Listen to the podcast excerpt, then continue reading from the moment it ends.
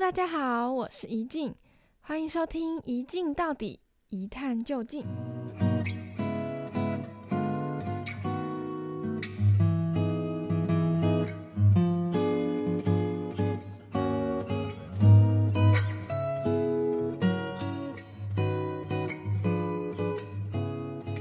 今天要讨论的议题是一个我关注蛮久，而且真的觉得很有趣。也蛮多讨论空间的东西。之前在练习评论写作的时候，也选过这个主题来发挥，那就是 MBTI 十六型人格测验。那其实这个测验应该蛮多人都不陌生的，因为近几年台湾超红，就好像前两三年的时候开始，嗯，网络上越来越多人讨论嘛，然后就像我自己。身边的朋友之间也有流行过一阵子这种游戏，那它伴随而来的现象是，例如说有一些活动，一些行销活动，就可能是某些展览或者是商品要宣传的时候，也都会采用这个去当做他们的行销策略，例如说。之前，嗯、台湾设计展的时候，我记得他们是出你是什么形状的人格，什么六边形、八边形，还有无形、圆形之类的，就是有点像是把不同的人格抽换成形状，那或者是色光测验，应该也蛮多人听过，你是什么颜色，还有。你是什么社畜？就是之前 D 卡出的什么社畜实验室，它就是用动物去比，呃，比拟每一个人格，然后还有什么你是什么海费啊？你是什么什么类型的人？反正就是这种类似的心理测验小游戏，就有点像是另外包装了 MBTI 的这个测验。然后其实每一次如果说它的人格或者是他的分析很有趣的话，就在 IG 现实上就还蛮容易看到的，有达到一定的宣传效果，所以这应该是一个大家都不太陌生的东西。那除了很多相应的游戏出现之外，我也有看过，就是 D 卡上现在有一个专门的 MBTI 版。然后他就是会分析很多，呃，不同人格在某某方面的行为表现，或者是有人会开始画一些很可爱的小插图，然后就是说不同情境下十六型人格分别会做什么事情，例如说一起看球赛的时候，在派对上的时候，或者是。什么三五朋友要相约出去玩的时候，然后每个不同的人格会怎么表现之类的，然后这个也有画成，像韩国有一个插画家，就专门在 YouTube 上更新这样的影片，用不同的小人物的一个形状，还有一些故事情景，然后去分析人格的差异，所以。这可能真的是成为一个流行啦，就大家也觉得可爱，也觉得好玩，所以会蛮频繁拿来讨论或者是宣传的一个工具。那当然，我觉得这个东西其实像刚刚说蛮有意思的，就如果它是以一个行销企行销企划宣传的方面来看的话。就很多真的是有达到这样子的效果，或者是朋友之间拿来作为一个讨论的话题。你认识新朋友，可能问他是什么人格，或是你看看你跟你要好的朋友，就是为什么你们会凑在一起，会不会是你们人格的某个特质让你们这么合拍？我觉得其实它都是一个还蛮有意思的润滑剂。那当然，它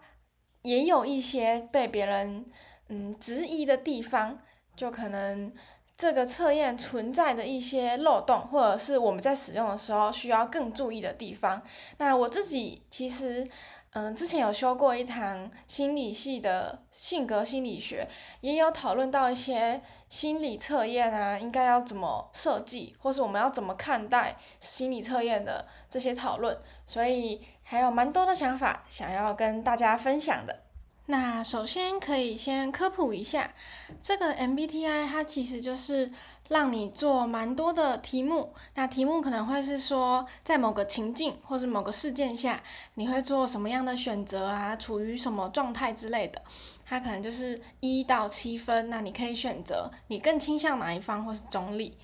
接着最后会分析。你做的测验的结果，那它的测验结果是分成四个面向，每个面向会有两种种类，所以就是二的四次方，总共会有十六种不同的组合。它的组合呈现方式就会是四个英文字母拼起来，然后除了四个英文字母之外，它会对应到某个人格类型，然后它。测验其实除了人格类型，有一个还蛮可爱的插图，就可能告诉你是什么，嗯、调停者，然后指挥官，或者是你是守卫者啊、探险家、企业家等等。反正它就总共有十六种人格类型，然后它也会有相对应的一些，可能是人格特质，或者是在为人处事上的一些抉择，你比较倾向于怎么做、怎么应对等等。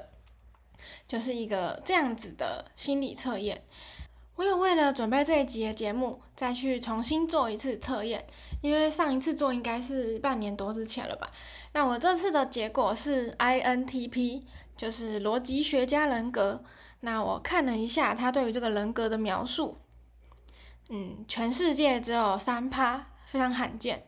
哼，但我觉得我身边好像蛮多人是这种类型的。然后会被称为是什么哲学家啊、爱空想的思考者之类的，就是在讲话或是做事上比较讲求逻辑。那如果说他有一些漏洞的话，我们可能就会比较难接受。还有哦，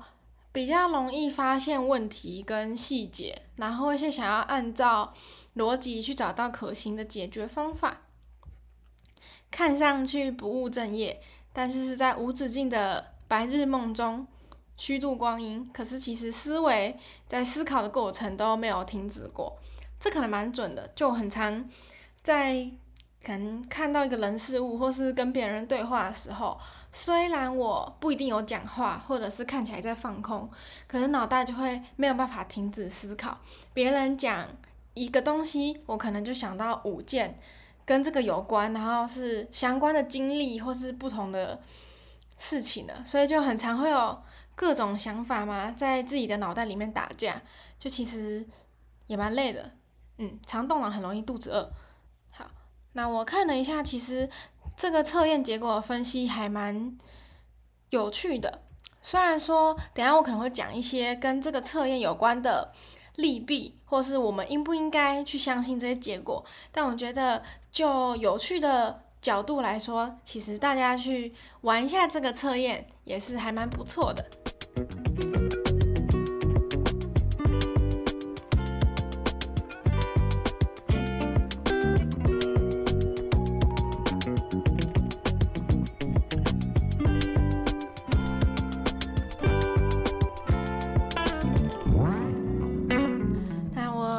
说之前其实也有研究过这个主题嘛，那我那个时候为了研究这个，我有去网络搜寻 MBTI 测验，然后找到网络上可以取得而且是免费的测验版本，其实有大概四五个，然后蛮酷的是，我那时候做完，我得到了三种不同的人格类型。就每个测验得到的结果不太一样，但我那些测验是在同样的时间地点，然后同样的情境，而且我也没有刻意去左右自己的选择，得出来的三种不同的结果。所以呢，我们首先这个就是我们能取得的测验，其实你要说哪一个是真的准确可以相信的，就没办法，版本太多了。这个准确性上这一点。可能就有一点点问题。那再来是，其实之前很流行，像是什么星座运势啊，然后血型的人格之类的这些东西，在流行的时候，大家应该也听过一个词叫巴纳姆效应。对，它就是也是在说这些测验或是运势分析之所以不准，而是人在看这种对于自己的描述的一些资讯的时候，就会比较倾向于关注自己相信、自己坚信的东西。然后，如果是自己会不信啊、否认的东西，就是你会自己否认掉，有点像是给你一百趴的内容，一百趴的内容丢在你眼前，但是你的大脑会自己去筛选，什么是你要看的，什么是你不要看的。那它筛选的机制就是，你原本就相信是那样的话，你就会更去看、更去接受那一些特定的叙述。那那个时候，在提巴纳姆效应的心理学家，他其实就是拿一段一模一样的内容，然后叙述都有一点点笼统啊、模糊的的说辞，然后发给很多个受测的学生，然后好像有大概近八成八成多的学生说，嗯，觉得这个测验的结果分析很准的，但是。这个测验的结果其实就是每个人都拿到一样的内容，所以他就有归纳出刚刚前面我说的那个结论，就是同样的内容，大家就是只看自己想要相信的，那不准的东西可能就会忽略，或者是即使这段叙述只有三趴，呃，三十趴，就是三成是。正确的，符合你自己的，你也会觉得三成就很高了。反正就是这种准不准的标准有点因人而异，而且会因为我们大脑的一些判断机制，所以有所改变。这样，那我觉得，嗯，其实有时候测这些测验的人也只是为了好玩啊，就也不是说想要泼冷水是什么的。我自己有归纳出一个，如果说我们还是要相信这个测验结果的话的一个方法，就是。除了我那个时候测网络上的四五个版本的测验之外，其实我在嗯大概两年多前嘛，第一次听到这个测验的时候，我就做过一次，然后再来是半年多前做过一次，然后第三次是就前嗯这几天的事情，就这三次的时期，然后我也是从就是变成不同的三个人格，然后从调停者。然后变成探险家，然后最近是逻辑学家，这三种，我觉得可以透过他这三种不同人格的分析，去看出，嗯，自己在那个时期可能是发生什么事情啊，或者是我的一些心态、心境，然后行为模式上有转变，我会去。看去分析的东西是我在三个不同的结果中，我产生了什么样的转变，那会去回想为什么我会有这样子不一样的结果，就他对于我。的一些人格的叙述或是建议，这就比较看看而已，就有点像是我自己在对于这个测验结果做了一次分析，我觉得这也是一个还不错的方法。所以如果大家喜欢这个测验的话，我也蛮建议你可能过个半年一年啊，就回去做一次，然后看一下你自己有没有什么不同的转变，这也是一个可以拿来使用的方法。那除了我刚刚说的，同一个人在同个时间地点，可能都会做出因为不同版本的测验做出不同的结果之外，还有一个可以从比较专业一点的角度分析，就其实心理学家们也说，这个测验的结果就真的只是仅供参考，或者说它根本不能称得上是一个心理测验。因为心理测验要从无到有，它的过程是蛮严谨跟繁复的。就例如说，他们题目的内容设计啊，然后到怎么样子去筛选，就筛选哪些题目可以，那哪些这些题目要分别对应到怎么样的结果，还有你计分计算那个类型的标准，然后。最后测验结果做出来，你会去解释分析这个结果嘛？以及测验它可能适用的对象，对，就是同一份测验，不是说全世界的人都可以做，他们可能会专指哪个年纪啊，或是哪个国家，然后种族的人的类型，他们可能适用的测验内容都不太一样。所以在对象跟条件的设计筛选上面，其实也是需要经过一套标准。那再来就是包括它题目的内容，还有测验的结果，它是需要一些学术的研究跟数据去支持的。为什么这样子的选择，这样子的填答答案会对应到这样的结果？它需要有一些证据去支持的。那这些测验的制作流程都足够严谨的话，才能达到嗯学术研究上所谓的信效度嘛。不管是研究的什么问卷啊、调查、统计数据之类的，都说要有足够的信效度，它的结果才能拿来被参考嘛。在心理测验上也是一样的意思，而 MBTI 在这部分。就稍微不足，因为它就像我刚说的，网络上有很多不同的版本，那有些版本甚至题目的数量或者是它的性质没，就你感觉出来它没有到很专业、很严谨。我之前修性格心理学的时候，也有做过心理测验，那那个时候教授是给我们做叫做华人性格向度的，那我很印象深刻的是，他除了我们要自己做题目，而且题目数超多，就大概做三四十分钟才写得完吧。然后还有被提醒，就是你要很专心，不能三心二用，或者是旁边有什么噪音啊，很吵，你心烦意乱之类的。那除了在做的过程中严谨，还有一个比较不一样的是，他把同样的问卷内容，一模一样的题目，再寄给我的一个。亲近的长辈，还有亲近的朋友，就老师让我们自己选择要寄给谁，然后由他，他用嗯、自己的角度来看我这个人，他觉得我在面对一些事情、一些情境的时候会做出什么样的选择，嗯，就是让长辈跟朋友也分析一下我是什么样的人，然后最后我们收到的测验结果就是，他好像总共有七个面相。然后这七个面相就，他不会说，不会像 MBTI 说，哦，你是 E 或是 I 或什么，你是 T，就是他给你分类，他是在这七个面相中都有一种光谱的感觉，可能低最低分是一，然后最高分是五，那你分别是几分？就你是一个光谱，你在一个刻度上面的数字，然后再来是它那个结果的雷达图，除了我自己，我自己判断我的。每一个面向是几分之外，还有一个我的长辈跟我的朋友他们评价出来的分数，然后最后再去分析，嗯、我们这样子的结果它代表的是什么意思？那其实我看到那个的时候，我真的觉得蛮有趣的，而且那个测测验结果我到现在都还会翻出来看，然后。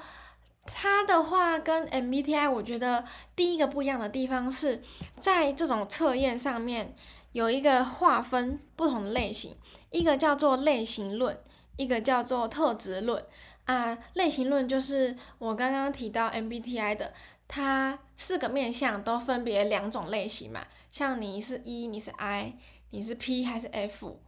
然后你是 T 还是 S 之类的。就它两个面相会根据你比较接近的那个类型，你就是被分在那个类型。可是大家想一下，就是，嗯，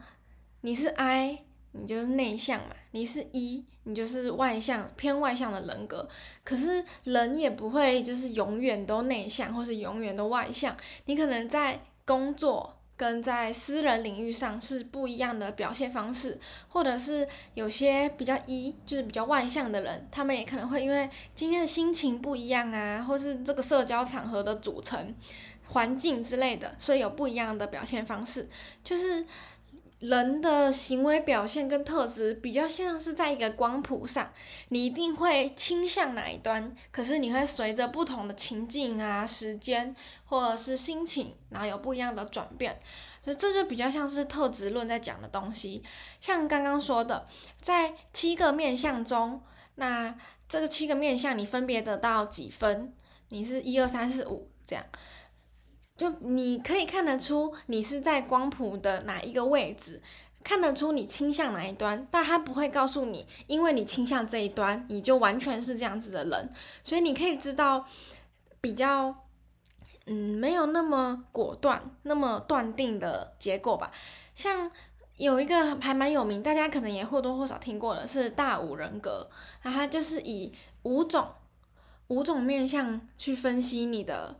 性格，然后他的分析方式也是告诉你你更倾向于哪端，然后你是几分之类的。他就是用光谱、用刻度的方式在呈现结果。我觉得这会比起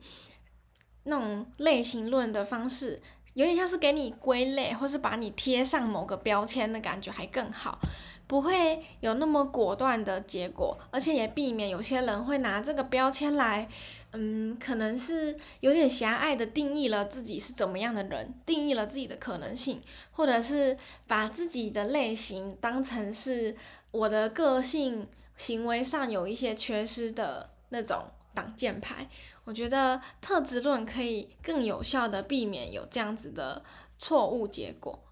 那刚刚讲的主要都是测验本身的瑕疵，不过其实要促成一个完整的测验，受测对象。也是一个很重要的因素。除了刚刚说，嗯、你在测验当下的心情啊、环境，或是你那天遇到的人事物，然后专心的程度之类的，就有一些人做这个测验也会偏离准确的答案，是因为，就有的时候我们在面对这个题目给我们的情境，我们可能会设想怎么样做才是。最对最好的，但这样子的想象跟你实际遇到在现实生活中实际遇到这件事情的时候会做的作为是不一样的。有时候我们知道理想的时候要该怎么做，可是你真正发生的时候却不一定会那样。它就是理想的自己跟现实真正的一个落差，这个东西就很容易反射在心理测验上面，就你。有可能会觉得怎么样做才是更好的，所以你在作答的时候往右边、往左边偏了一两格，这都是有可能的。那除了这个之外，就也有一些嗯，公司在征才的时候，或者是那种交友软体在配对用户的时候，也会开始参考 MBTI 的测验结果。让他们知道这个求职者或者是这个用户的对象，他们会是怎么样的人格？那他是不是我的，适不适不适合我这份工作？或者是应该给他配对到哪一种人格的用户？必须承认，如果今天对方是一个你素昧平生的陌生人，这个测验会是一个很快速，而且成本和门槛相对低，去认识他的一种方式。不过，如果是使用这种用途，然后受测者知道自己的心理测验结果可能会被拿来作为求职还有配对对象的标准的话，会不会也会左右他作答的时候的一些想法呢？就你预设这个公司。这个对象会喜欢、会青睐什么样的人？然后你尽量让自己的作答去接近那样的样子，就有一点目的性作答。如果是这样子的状况的话，那这个测验在参考受测者是什么样的性格来说，就又更没有那个参考啊、相信的价值在了。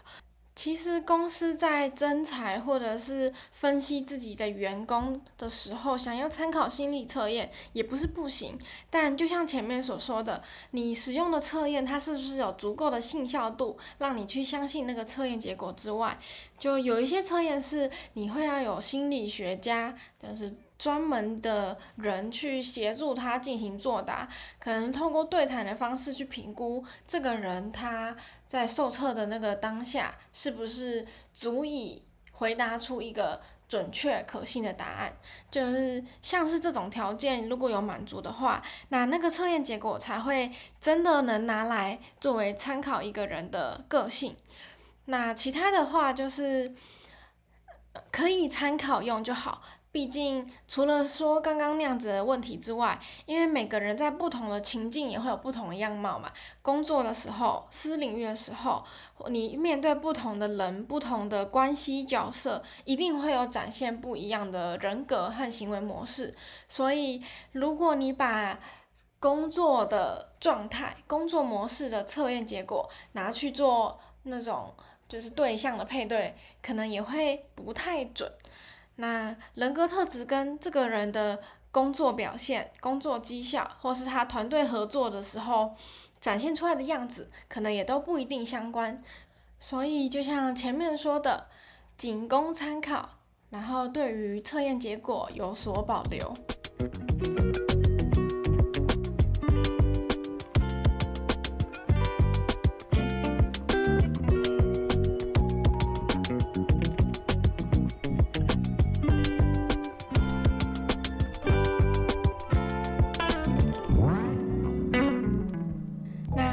结论其实有点老生常谈了，就刚刚也讲了蛮多这个 MBTI 测验可能会有的疑虑或者是漏洞，所以测验结果大家就是参考就好，当然拿来认识自己。然后了解不同的时期的一些改变啊，或者是测验的结果可能会给你一些建议，告诉你在往后的性格和处事上可以哪些调整。如果你看完之后觉得他说的有道理，而且说不定是尝试看看，真的可以有不一样的收获，那就。去试试看吧，也无妨，就不要过度迷信，或者是用这个测验结果去局限自己的可能性，局限对于自己的认识。其实我觉得，嗯，不会有太大的坏处啦。但是就这个测验可以被很多的企业啊，然后品牌拿来做行销，包装自己的商品、自己的服务，或者是一些行销企划之类，我觉得。那还是一个还蛮好的事情的，就至少它能够被广为流传，能够得到很多点阅率，大家也会蛮喜欢这样子的方式，就是有趣又不会让人有强迫推销的感觉。但如果说就是你真的是想要认认真真的了解自己是一个怎么样的人格，那就像前面说的，会有更多更专业。更有学术研究去支持的那些心理测验，大家可以多往这个方向去探索，会比嗯玩一些游戏还来得更有那个参考的价值。那最后的音乐时间是我自己的私心推荐，我最喜欢的韩国女团 idol 最近回归了，那他们的主打歌是一首充满着女王气场、自信还有魅力的歌，不管你听不听得懂韩文歌词。我们一起来感受它带来的气势和魅力吧。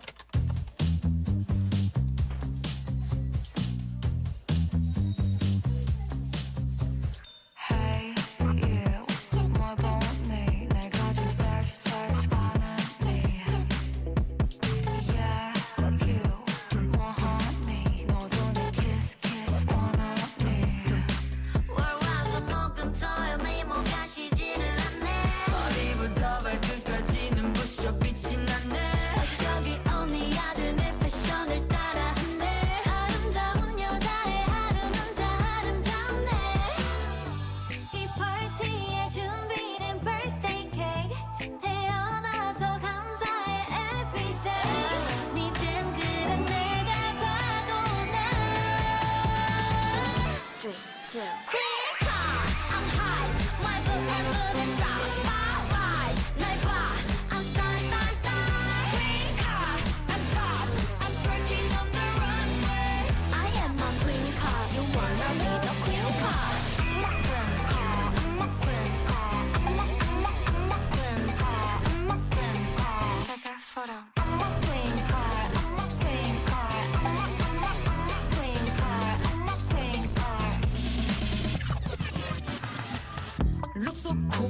so sexy like Kim Kardashian. Look so cute, look so pretty like